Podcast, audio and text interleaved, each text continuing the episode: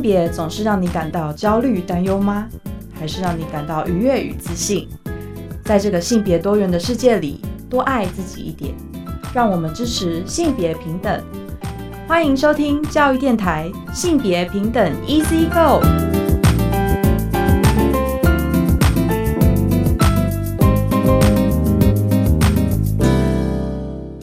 Hello，大家午安，欢迎收听教育电台性别平等 Easy Go，我是文龙。不知道这礼拜大家过得好吗？大家过年过得好吗？今天的节目内容哦，跟家庭婚姻其实非常的相关。性别平等教育季刊第九十五期的专题是看见多元婚姻与家庭形态，地理性别。很高兴我们邀请到这一期的专题主编，彰化师范大学地理学系副教授陈昌陈老师来跟我们分享这一期的季刊。而今天的性别大八卦，想跟大家聊聊啊，就是同婚啊，同婚啊，同性的配偶哦，如果是遇到亲属暴力呢？可能在现有的那个七四八执行法呢是不适用的，但是呢，卫福部呢他们的函释呢说呢，面对同志配偶亲属的暴力，也可以使用家暴社服资源。我们先进行性别大八卦，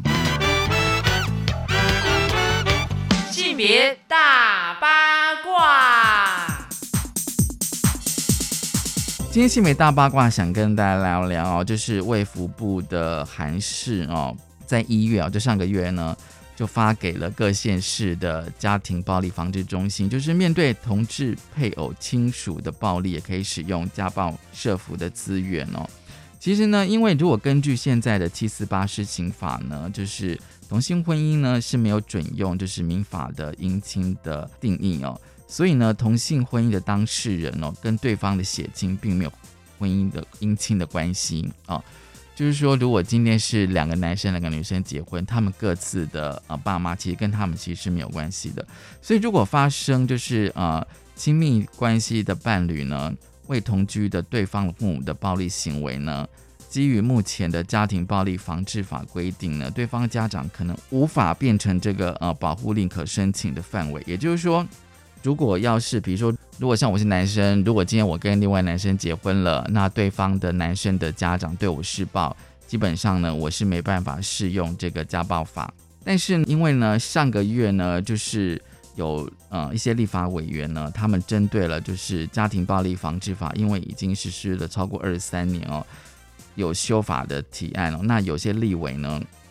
就提出说呢。在这个异性婚姻当中哦，如果有一方呢遭受到未同住的这个姻亲的家暴，比如说如果被公公婆婆虐待啊、暴力的相待呢，家暴法是可以保障的。但是呢，同性婚姻通过之后呢，却不适用民法的姻亲的规定。所以呢，如果遇到同样的事情的话呢，这其实是法律上的一个大的漏洞。当然啦，那卫福部呢就看到这一点哦。他就是发函给各县市的家庭暴力防治中心哦，就是说呢，这个公文哦有提到，就是说基于婚姻平权以及对异性或同性婚姻双方当事人权益之平等保障，并考量保护被害人人身安全及相关权益，请家防中心可以提供相关的资源给当事人。那当事人当然指了异性婚姻还有同性婚姻。这只是个韩式哦，可是呢，它并没有就是真正的完全是修法，所以当然呢，我们期待呢，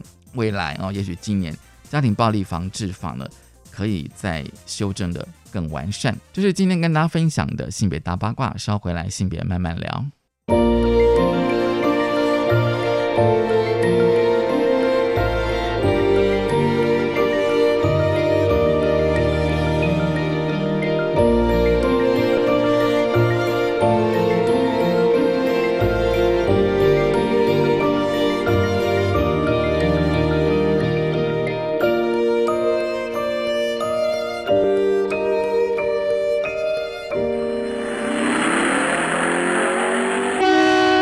性别慢慢聊，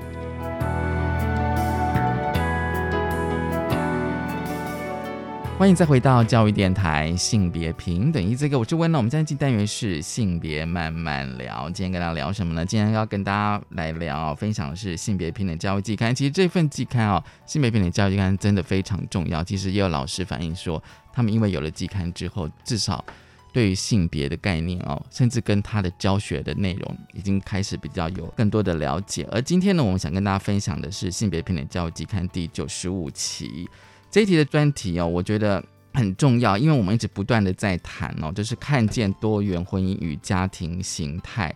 地理与性别。很高兴我们邀请到了。这一期的专题主编哦，就是国立彰化师范大学地理学系副教授池仁昌老师。池老师你好，呃，文龙好，各位听众大家好。今天我们想要跟大家聊聊，就是多元成家哦，多元家庭还有婚姻哦。那最后可能也会谈到地理跟家庭的关系。我们想先问一下池老师哦，就是说，哎，这一期的专题的发想吧，跟缘起，当初是怎么想说要编这一期的专题呢？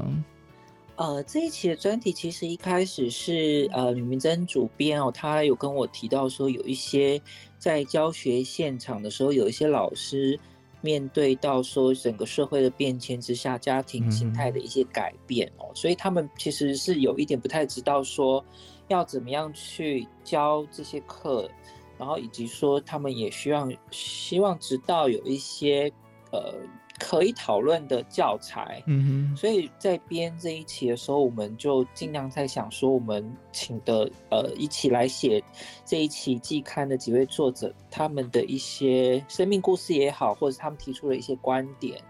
也可以成为老师们进修，或者是能够把它改编成教材，然后也提醒老师们在。呃，教学现场可以注意到的一些事情，所以才这么开始的这样子。嗯，其实啊，我觉得就是池老师稍微跟我们讲一下，他啊，就是为何要编这一期哦。而且呢，大家如果手边哦有季刊，其实大家可以在教育部的性平资讯网哦，一定可以看到性别平等教育季刊的全文哦。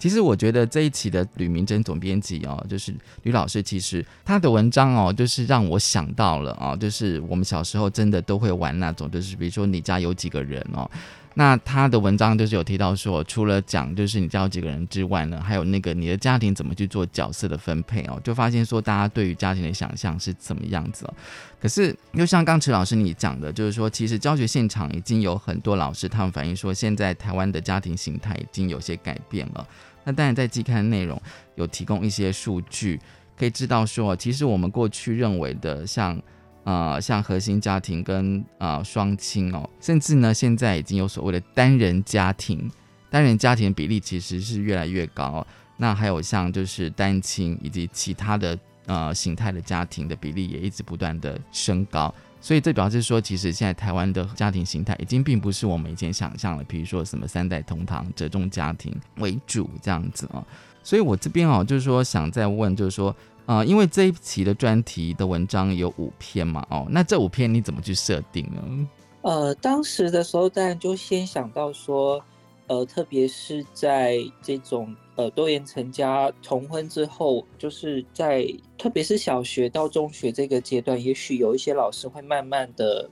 呃，发现他自己班上的一些孩子是来自于呃同性家庭的，当然还有更早之前是寄亲呃收养家庭的哈。当然呃，在统计上早就有出现祖祖孙家庭，就是所谓的跨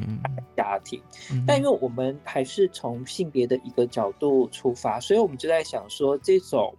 跨国家庭，就是特别是在呃性少数的跨国家庭，其实跨国家庭在台湾。其实也不算少见啊，但一般来说，我们比较注意到的是，嗯哼，呃，异性恋的跨国家庭。哦，对对。但在跨国家庭里面又蛮复杂的嘛，那所以我们特别就请了文化大学的谢老师来谈一下，在这个同婚的通过之后的一些跨国家庭，他们的同性婚姻的跨国家庭，他们的一些处境。嗯嗯，对。然后，当然还有就是提到说，这些跨国家庭同婚的这些家庭，他们在学校面临的一些建制的表格上面，没有肯认他们的这种家庭形式啦，或者是这些表格其实还是有一点点为歧视，或者说其实也不见得是歧视，而是忽略了整个家庭形态以及社会变迁。嗯哼，所以这是第一篇，所以从一个跨国的脉络，然后在这一篇文章里面也可以提到这一些同婚家庭在面临在跨国这个议题上的一些交织，所以他们的一些呃处境，因为上一次的这个法案的呃呃增订修订了，其实并没有非常的怎么说，就是涵盖到所有的各种情况，对，所以就是最近的一直有一些呃诉讼，也是比如说前阵子是应该是一位澳门的。哦，对，对，所以他们也是这种，就是因为澳门并没有呃同性婚姻的这个核准，所以别人说台湾呃会依据其中一方，就是台湾人跟另外一个外国人结婚的话，对方的国家也必须是要有同婚同婚合法，承认对。可是这个就是蛮奇妙的，对。那在实际上情况下，台湾确实已经有非常多。的案例正在诉讼这样子，嗯，那真实的情况就是希望老师们也可以理解，说在看到报纸上或这一些议题上，它到背后到底代表了什么？就是我们对家庭的那个思考，其实，呃，从一般我们想说，呃，两个不同文化的家庭，两个不同国家的家庭，到呃同性的家庭，然后可是从来都没有想过说，呃，跨国家庭他们结婚好像问题，好像就是说，哎，这两个国家之间。的文化的问题，嗯，那如果是同性的话，就变成还多了一个说，哎，原本其中一方的国家的法令是不是有支持同婚这样子？对哈，那变成这个是一个时代的问题哦，就是其实是蛮值得老师去理解，然后也可以让老师们去呃告诉学生，就说到底。何谓家啦？然后同性家庭其实比我们想象的还要复杂，并不是两个同性组成家庭而已，事实上变才是涉及到两个国家的法律这样子。所以延续这个，所以第二篇就是来到了收养跟寄亲的议题。那收养跟寄亲其实本来就已经存在在这个社会的家庭组成里面。对。异性恋的家庭也会有收养跟寄亲的呃议题，但在在同性的这个议题上，比如说我们的第二篇，这个是一个他自己的生命故事哦，所以他就是他收养了一位小孩嘛，那这位是一位老师，他是呃男同性恋，那在这个情况下，当然他算是台湾非常早取得这个收养小孩权利的。男同性恋这样子，而现在的法令其实是没有办法让呃同婚家庭他们可以共同收养孩子嘛？对。那在前几天的这个呃法院的这个裁定，就是那个微微与喵喵哦，呃他们的案子里面，其实法院就是裁定说，还是必须以孩子为最佳利益这样。对对。可是这个就是说，让我们知道说，在收养跟寄亲的这个议题上。跨国刚刚的那个跨国家庭，他们是有血缘关系的哈，对。可是他们组成血缘关系之后，就算他们家庭被法院所认可了，接下来就进到，哎，其中一方跟这个孩子没有血缘关系，对。那他们的整个亲属到底是什么样的关系？毕竟小孩如果年纪比较小，如果其中有一方先离开的话，哦，先离世的话，那这个。原本的这一个另外一个伴侣跟小孩，他们变成陌生人，对对，这是一件蛮奇怪的事情。这也跟于对我们对于家庭是一个以永久共同生活的亲属关系的这个狭义的定义，我觉得它还算是狭义的定义哦。嗯哼，其实是违背的啦。对我个人觉得哦，所以很就很蛮高兴说那个微微喵喵他们呃收养小孩这个事情，他们也奋斗了好多年哦。然后现在终于是法院裁定是他们可以共同收养这样子，嗯，所以在第二篇我们就来谈说这种呃所谓没有血缘的关系的家庭的组成哦，对，那这个议题就延伸到现在的一些社会事件，我刚刚讲的就是当时的法令的增定其实是没有非常完备，所以会产生的一些问题这样子，这是第二篇了。那在第三篇的话，就是让我们去反思说，前面两种家庭，第一种家庭是有血缘的婚姻家庭，他们受制于国与国之间的法律的差异。那第二篇是在讲这个同性家庭，或者是他们所面临的收养跟继亲的这种问题。然后第三篇就在告诉我们说，哎，其实家庭的形式，如果说是。以共同生活的这个亲属关系哦，他们其实不是血缘上的亲属关系，但他们具有非常紧密的社会关系。嗯嗯，而这样到底算不算是家家呢？对，对，嗯那如果我们相信说家的本身是以一个共同生活，然后互相照顾、扶持为目的，嗯哼，那这样子的社会关系的家庭，其实这不是同性家庭的专利。其实，在很多的异性恋的伴侣，他们不一定有注册法律上的对关系。对，那这种的家庭形式其实早就存在已久了。嗯那如果就以同性的家庭来说，在更早之前只能这样啊，因为并没有法律允许他们可以共处在法律关系上的家庭哦，所以以这种社会关系为呃形式的家庭其实非常多，而且他们不一定是伴侣，嗯哼，对啊他们，对嗯哼，对他们也许是就是真的就是朋友，嗯或者甚至其实他们呃也不是两个人住在一起，可能三四个人之类的，他们就是一个互互相扶持，甚至是跨世代的。嗯哼，而这样的家庭形式早就已经存在，然后它也不限于，我再一次说，它不限于是同性，只是在同性的情况下，比较少人呃注意到这件事情哦。那其实其实就像在第三篇克菲他用的标题叫做“无偶之家”哦，就是 他们其实并不是谁是谁的配偶这种关系。嗯哼，嗯对啊，这种多元家庭其实是社会早就有的呃情况。那第四篇呃是请东华大学的那个林文华老师哦，他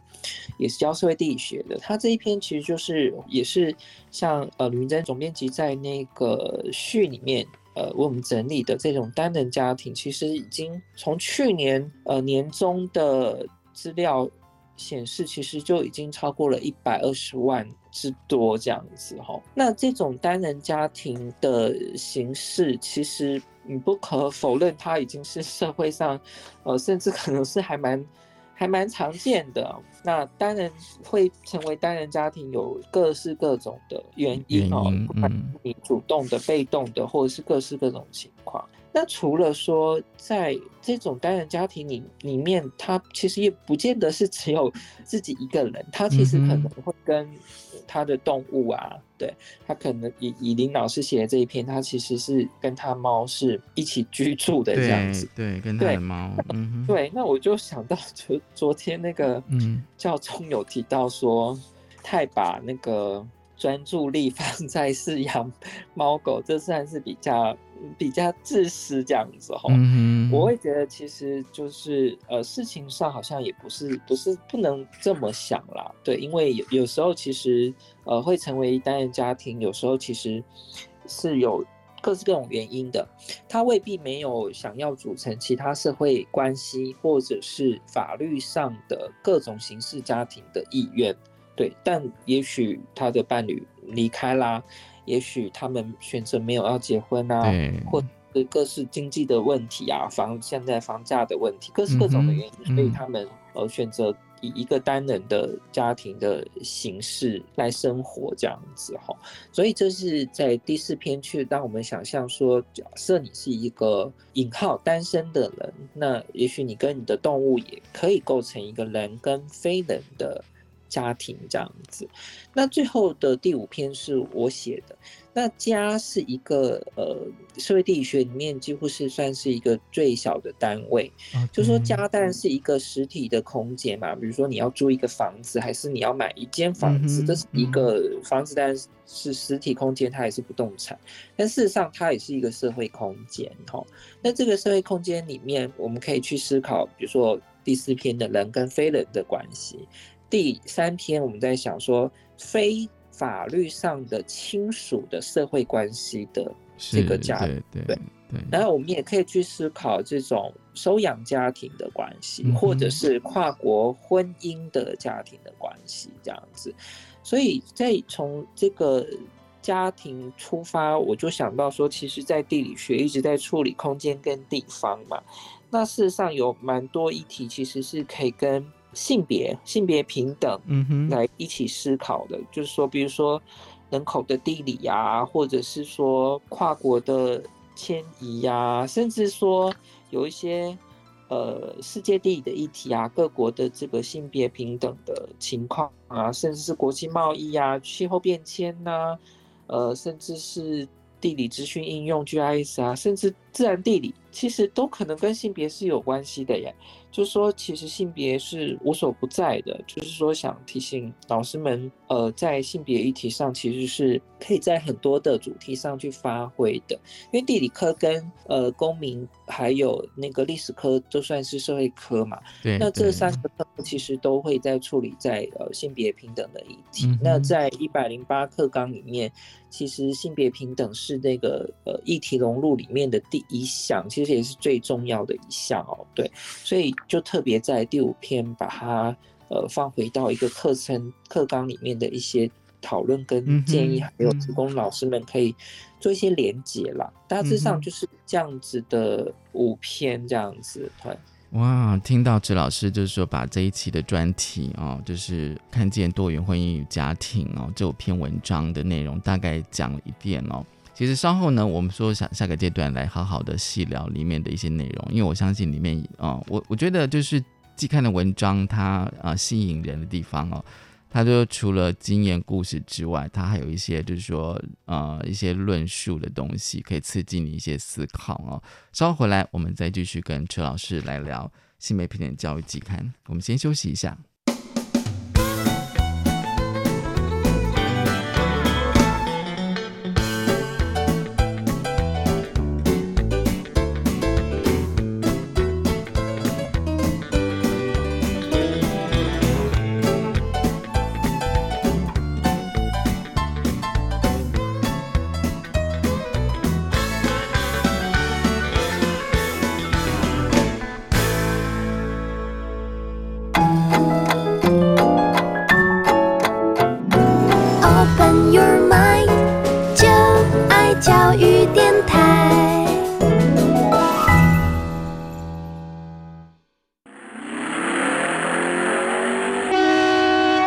别慢慢聊。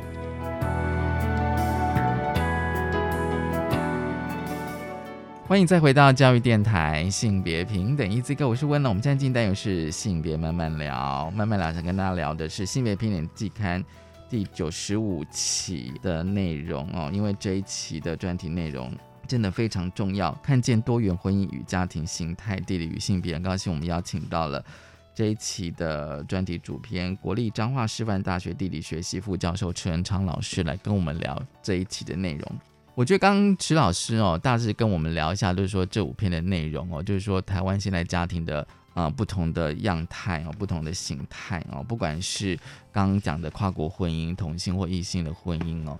还有就是可能就是你跟你的小猫小狗、你的宠物也可以成为一个家庭哦。其实我觉得像呃像谢宇杰老师他的文章里面哦，我觉得他有提到一句话，让我觉得还蛮。呃，想了很多，在第二十页哦，就是说多元家庭的挑战哦，展现于日常生活密切相关的空间当中哦，比如说像工作场所啦、医疗院所、邮局、银行哦，还有像幼儿园跟学校哦。对，其实有时候我们都很难想象说这些公共空间哦，就是说这些空间到底跟家庭有怎样的关系哦。刚刚池老师你有提到，其实像我之前有访问一些哦同志家长哦，就是他的小孩子去幼儿园或者是去小学的时候。他们其实比较困扰的是那个要填写，就比如说学生资料的表格哦，因为其实嗯很多的学生资料都要填那个家庭资料，家长都是父母这样子。那有些同志的妈妈，她会直接把它把它划掉，她自己填，她会做这种方式哦。那我就觉得这个其实已经到了非常细节了，非常细微的部分，因为过去我们可能都在谈什么法令啊、权益哦。可是当比如说同婚通过之后，我觉得有很多的生活上的细节会慢慢的去浮现出来，也许以前是没有提到过的。那我会觉得在填表格的过程当中，你就会知道说，其实他一直不断的在跟你讲说，哎，你们的关系就是这样子。可是如果说我们的关系并不符合这个表格形式的时候，那怎么办？其实我不知道陈老师你的想法是什么。我觉得这些表格看起来好像稀松平常，就是好像不是什么太太了不起的东西，好像就是收集一些资讯这样子。嗯哼，可事实上，这些表格展现的是一种结构，哦，结构，而且嗯，对它，它展现了一一种我们习以为常以及理所当然的结构。嗯哼，可是其实这个结构已经改变啦、呃，刚刚文人有提到说，呃，这个这一期季刊在讲台湾的一个多元家庭情况，其实不是只有台湾，它是世界，全世界它就是对，它是世界，至少在大部分国家都、都往这样子去去改变这样子。嗯，所以在这种情况下面，表格它如何去反映一个社会变迁，我认为这是这是重要的、啊。嗯哼，对嗯然后，而且表格它本身是一个呃建制的东西，就是它其实就是说，可能大家有有些老师可能有听过建制民主制，嗯哼，就说其实表格呢，不要小看表格，表格其实是在影响我们的一些权利，以及影响了什么东西被记录，以及什么东西依照什么样的标准来分类。嗯哼，所以嗯像谢老师他在第十九页所提到的说，他发现的一些既有表格，就是说，哎，第一栏就是先是家长，这好像大家嗯就觉得没有什么问题呀、然后就帮你先 填好了父跟母嗯这样子。嗯嗯，对，那所以就是说，到底家长，比如说你的阿公阿妈，他可不可以是你的家长？嗯哼，然后你的家长一定只能一个母亲一个父亲吗？对不对？或者说你能不能有其他形式的表格，更有弹性的来收集学生的一些紧急联络的资料？对，所以谢老师对又建议说，我们是不是可以用一个成员的概念哦，然后来表示这样子？嗯哼，对。嗯然后，那如果学校还是希望说知道这一位成员跟学生的关系，那我们可以把关系放在后面，对。但这个当然还是，呃，期待它能够可以更有弹性啦。比如说，我就在想说，假如说是维维与喵喵他们对这个呃法律的这个收养的案件来说，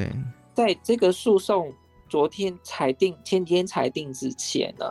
喵喵就没有办法被填在家长这个栏位。对啊，对啊，对对对，那如果我们可以，就是说我们的表格可以因时去调整。对学校来说，当然想要知道说法律上的这个监护人是谁，对学校我想他会要知道。嗯哼，可是事实上，照顾他的人也许不只是监护人嘛。就如联络不到监护人的时候，其实你还有其他的重要家庭成员，可以联络。所以这个表格，我们就要去思考说，在社会的结构、家庭形态的变迁之下，我们表格能不能去调整？嗯这种表嗯格其实也不是只出现在小学啊，我们其实看到每天都在填各式各种的表单，对，没错，读书证也要填，对，然后你打疫苗也要填，就是到哪里你都要填。对，那如果说呃，像谢老师在二十页有提到的这些医疗院所啊、邮局啊，然后学校啊，有一些我都想不到说他何以需要知道这些，他也要填，他就觉得是理所当然的资料。可是对有一些人来说，并非理所当然啊。嗯哼，嗯，对嗯，嗯，就是事情好像不是没有那么简单。我们其实也看到蛮多的公部门在他们的一些表格上面，关于呃性别的栏位，其实他们也增设了第三个栏位哦，就是说男性、女性或者是其其他，或者是有些是用跨性别哦，或者是之类的，或是空白，那你就自己填这样子，对 所以其嗯实，因为你不是所有的资料都一定要呈现你的生理性别啊，嗯嗯，对哈嗯那其实我们可以看到慢慢演变，而且那些其实还是公部门的一些单位，嗯哼，所以这些表格或这些栏位呢，其实就学者来看，它其实都是一种性别政治跟家庭政治吧。嗯嗯。嗯，所以说，就是表格它如何去反映呃我们真实的需要，对，以及去反映学生的家庭的情况，我觉得可以做一些调整，而这不妨碍到多数的异性恋的家庭，就对他们来说没有影响啊。就是这个表格只是把它的顺序做一些微调而已，把关系对后置这样子哦。这样子其实会让一些，比如说是隔代教养的啦，或者是收养的啊，单亲单亲的家庭啊，嗯对，的孩子呢，就是在面临这一些表格上面，其实他们会感到更自在，或者是不会觉得说自己好像 就跟这个表格格格不入这样子。对我觉得这个其实是学校是可以去可以去做的，对，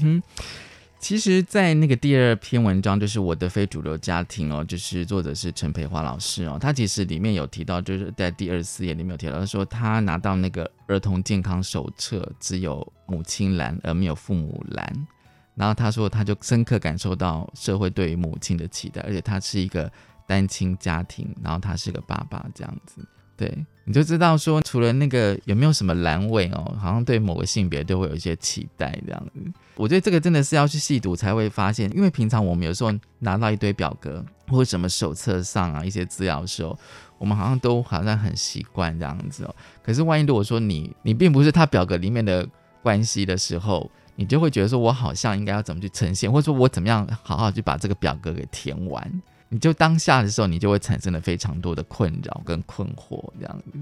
对，对的，就是培华他这个其实也是延续了第一篇的这个表格哦，就说他是一位呃男性，然后收养了一个小孩。那过去的社会都把好像生养小孩跟女性妈妈这个角色做紧密的结合这样子，可是不是每一个家庭的形式都这样子。嗯，嗯还是有不少的家庭，他们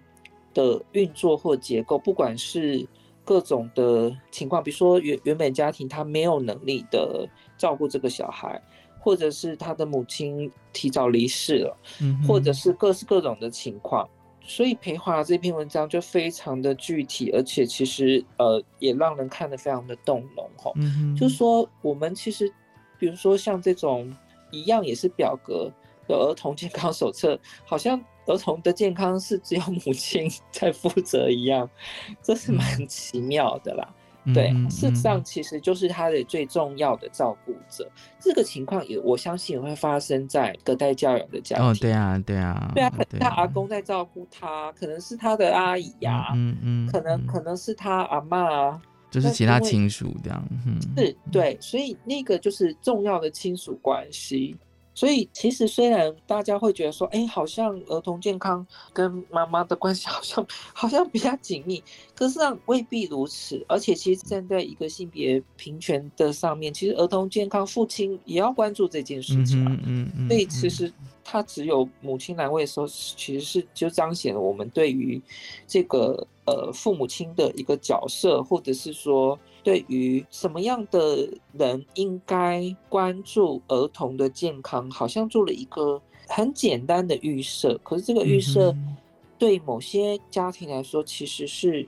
不是这样子的？嗯哼，对对对，所以，如果我们可以用一个更更包容、更多元的方式，它不一定它可以空白啊。嗯哼，对啊，你可以选择说你跟这个孩子是什么关系。对，其实啊，我觉得大家开始对家的想象有没有开始应该怎么讲松动嘛，还是说有更多的一些想法哦？我觉得在克菲的这篇文章里面，他有提到那个就是有一个同志三温暖，就是汉室三温暖哦，他其实就是在台北西门町的老牌的男同志三温暖哦。它不只是消费场所，也是许多中老年同志的家。也许大家一定会很难想象，说三温暖怎么会是个家？哦，那我会觉得你当然要去去非常的啊细致的去读他们的经验跟故事。而且，其实我一直觉得人的经验、生命、生命经验其实是有限的。你发现有更多人，呃，他们就是用不同的形式哦、在呈现他的生命的时候哦。你就会知道说，我们对于家的想象哦，应该是不要有任何的呃预设，还有任何的边界。所以这些中老年同志对他来讲，汉室三温暖就是他们的家哦。而且这个汉室阿妈，我觉得他非常的，我觉得他很厉害，因为他过年的时候都会煮一大堆菜哦，然后来跟这些哦，就是说可能不想回家过年的同志哦，或者说他可能是单身，然后可能只是自己一个人住的同志哦，来吃年夜饭这样子哦。我觉得这个其实又是另外一种家的形式，可是，在法律上他们没有任何的关系。所以我觉得哦，看到呃科菲写的这一段的时候，我突然觉得说，其实有时候我也觉得不一定只限于同志，甚至有很多异性恋的朋友，也许他们也想要用这种方式形成他们自己的家。对不对？对，我觉得这个这个形式，其实在社会上一直一直是有的。但克菲他写的这个汉汉呃汉萨玛的这个汉山温暖故事哦，他其实就是彰显说，有一些人他不是在我们所谓的血缘关系里面，虽然他们也不见得每一天。都共同生活，嗯哼，可是他们其实是非常紧密的社会连带的关系，嗯比如说相互照顾、陪伴、就医，甚至呃，他们每一年的过年都会一起吃团圆饭。对，毕竟在以过去的社会里面，这些性少数性少数其实是相对的比较被他传统的家庭所排拒，嗯哼，所以他们。就是可能是也是单身哦，就是所谓的单人家庭，他也许会有其他的伴侣，可是，在过去其实也没有法律上的认可跟保障嘛，所以也许他的伴侣就跟他同居二十年，可是就就先走了，所以他可能就变成一个人。那这一些人，他们就可以相互的扶持，而这样子的家庭概念，正如文龙刚刚讲的，其实，在异性恋的家庭里面，我们也可以看到，有一些中老年的异性恋，也许他们是三四个年纪比较年长的女性，或者是比较年长的男性，他们其实共同一起租房子，或者其实我们可以在一些。呃，障碍者的故事里面看，嗯嗯，对他们其实呃，因为相对经济的比较弱势情况下，他们其实是一起租赁房子的，是要相互的扶持跟照顾。而这种的关系，他们并不是建立在所谓的性或者是配偶的关系上面，对对，所以他们是一种社会关系下面的家庭。而这种社会关系下面家庭，通常都不被国家的各种的。呃，福利制度所确保，所以他们其实是相当辛苦的这样子哦。那只是说，希望透过克菲为我们介绍的这四个故事，可以让我们知道说，家庭还有蛮多种的，就不是说只有呃一定进到婚姻里面的，或者是说他有收养的，或者是。有血缘或没有血缘的同婚家庭，事实上还有一些是没有血缘，也不是婚姻的，嗯哼，这种家庭这样子，对，没有血缘，没有婚姻，也是可以成为家庭。所以我讲哦，就是说在那个呃，接下来那个林老师哦，就是林润华老师那一篇哦，就是猫猫狗狗一家人。我其实有很多朋友，他们其实都在养宠物啦，不管是小猫小狗哦，对。那这边哦，我觉得像林老师他有一句话哦，就是虽然啊，我虽然单身，属于政府定下的一人家户，但不代表我独居。因为他说一直有朋友想要帮他介绍，说你一个人住好吗？然后然后需要别人照顾这样子。但是那这边就是提供了同伴动物这样子一个概念，就是说他们不只是成为家人哦，然后跟他同居的这这两只猫，其实他们也在做家人，你知道吗？我觉得写的还蛮生动的耶。不知道文龙有没有养猫跟狗？我自己其实也是跟三只猫一起生活。嗯哼，就是说，嗯，过去我们都假设说这种家庭关系其实是人所构成的。对。但其实我们现在更可以理解，在呃所谓的单人家庭里面，其实未必会。如我们想象说，你一个人回去就是孤苦无依呀，然后就是 很孤单寂寞啊。嗯，不是，不见得是这样的。其实你其实很热闹，其实很热闹，是。那你还是要，比如说，你可能你下班就是要早早回去，因为其实家里有人嗷嗷待哺，而它不是婴儿，是你的猫或狗，你要喂它这样。昨天下雨，可是你可能你的狗就是它必须要出去对遛。对，那其实它影响了你的生活的节奏，它就是一直跟你的家人是是一样的，嗯嗯，对，好，它虽然不是人，但它扮演了非常重要的社会关系，而这种关系是人跟动物的关系，对，然后甚至说在。我自己别的研究是研究这种呃人与猫的这个家庭哦，那其实有一些人养了猫之后，他们就减少了很长途的旅行，对，嗯，对，就是比如说可能只剩下呃当天来回或两天这一种，嗯哼，对，然后他们 其实就是根本把它当做家人一样。虽然在有些人的见解里面觉得他不是人这样子，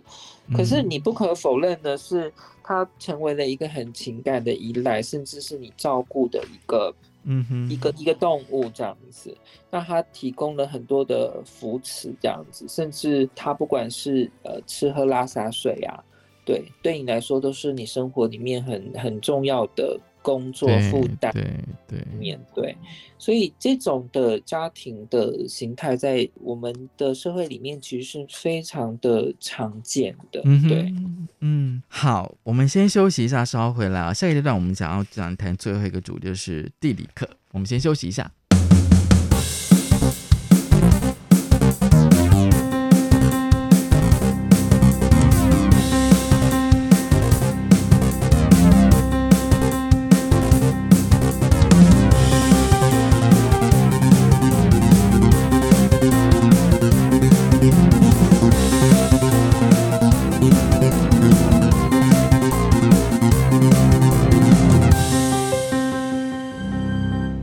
教育电台性别平等 Easy Go，今天呢，我们跟陈超老师来谈哦，就是性别平等教育季刊第九十五期的专题哦，看见多元的婚姻跟家庭。那最后呢，我们想要来谈，就是也是池老师写的文章《性别平等议题融入地理课程的建议》。其实我最想问的就是说，地理课怎么跟家庭连接呢？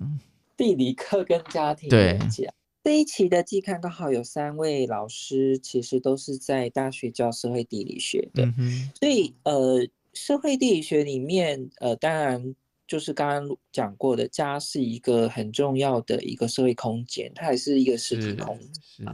是，但地理学里面必然会去谈呃人口跟一个区域里面的发展的关系。嗯，从人口里面，人至少超过一半的人口是由女性所组成的，那嗯剩下一半呢是男性，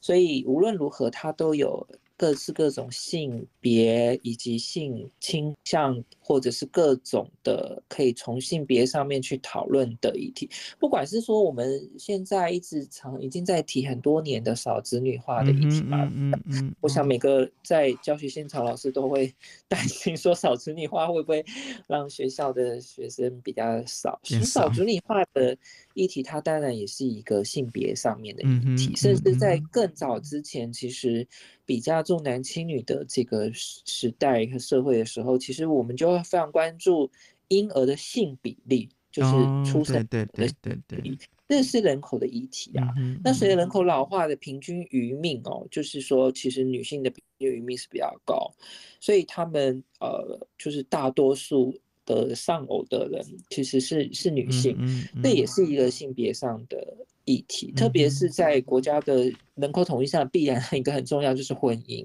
嗯所以婚姻就就是分成未婚，然后有配偶或者是离婚，然后丧偶这样子。哦嗯，对，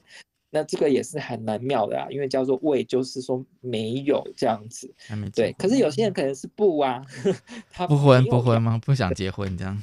对呀、然后我们还可以从那个什么婴儿出生的第几胎、第几胎的性别比，可以嗯去、嗯嗯去了解一些事情啊，甚至说其实跟人口无关，比如说财产继承啊，财产继承里面到底是不是儿子继承比较多啊，还是女儿继承比较多哦？对，甚至说我们还可以知道非婚姻呃、哦，非婚生的子女这样对，还有当然就是说有一些孩子他的父母各因为各式各种情况下没有没有人能够照顾他的这种无依的儿童，这人数是比较少的，而这些都可以放在不同的现实尺度上去看，而这些会影响到呃国家的教育啊，或者是嗯嗯嗯，呃医疗，甚至是住宅哦，各式各种的政策上面这样子，这是一嗯个从家庭的构成的形态去理解地理的概念，就是在一个嗯县市的空间尺度上面。可是性别在地里面不只是只有只有空间的意涵嘛？对，它当然还有说，像我们都知道说，在气候变迁、全球气候变哦迁下，其，实其实首当其冲的其实是妇女，嗯哼，对，特别是在发展中国家或者是他们的妇女面临的这些呃土地的退化的议题或水资源的危机上面，其实妇女都是最严重的冲击者哦。甚至说，在一些我们也可以讨论在台湾的跨国迁移的议题上面，我们现在非常依靠着国际移工来协助国家的呃一些产业的生产以及家庭的照护嘛。但这里面我们其实也看到非常男女移工的性别比例的非常大的差异啊，比如说在看护的移工上面的女性是远远高过于男性的哦。那这个其实也会彰显说，其实我们对于这个看护的性别角色的期待，好像似乎是以女性为主这样子。那这样子到底又代表是什么样的意义？这样子哈？那其实还蛮多的耶，就是说，呃，甚至是 GIS 这种比较科技技术的东西，其实它跟性别也是可以用来分析性别的、啊。嗯哼就我刚刚讲说，财产的继承呐、甚至哦公共托育空间呐、哦，甚至我们也可以去查，你可以使用母亲的姓氏来做命名的。嗯对母姓命名的，对，甚至同性婚姻在不同的县市登记的部分。哦，对就对，说老师们在指导学生做 GIS 的这个练习或者是课程的时候，你可以虽然感觉好像 GIS 跟性别无关，它就是一个电脑科技，嗯哼事实上你可以用性别的主题来上啊，它一样是可以去融入性别的。嗯哼，嗯嗯，那听池老师这样讲，好像其实我是有想到不同家庭形态的地理分布，会不会都会区跟什么想象非都会区有什么差异？这样子，这这个是我自己想的。然后，所以其哦实、这应该是蛮容易的，因为现在在人口的那个呃 GIS 里面就可以查到说，对，像特别是在南部的一些乡镇，他们的那个呃，就是隔代的教养的情况，其实是是比较多的。嗯，对，今天真的很高兴哦，就是池老师来跟我们分享性别平等教育看第九十五期的专题内容哦，就是看见多元婚姻与家庭形态、地理与性别。其实这个所有的文章哦，在教育部的呃性平资讯网都可以看到全文哦。我相信大家应该对家庭有更开阔的想象哦。今天真的很高兴，池仁昌老师来跟我们聊多元婚姻与家庭，还有地理与性别。谢谢陈老师，谢谢大家。谢谢大家收听今天的性别平等一机构，拜拜。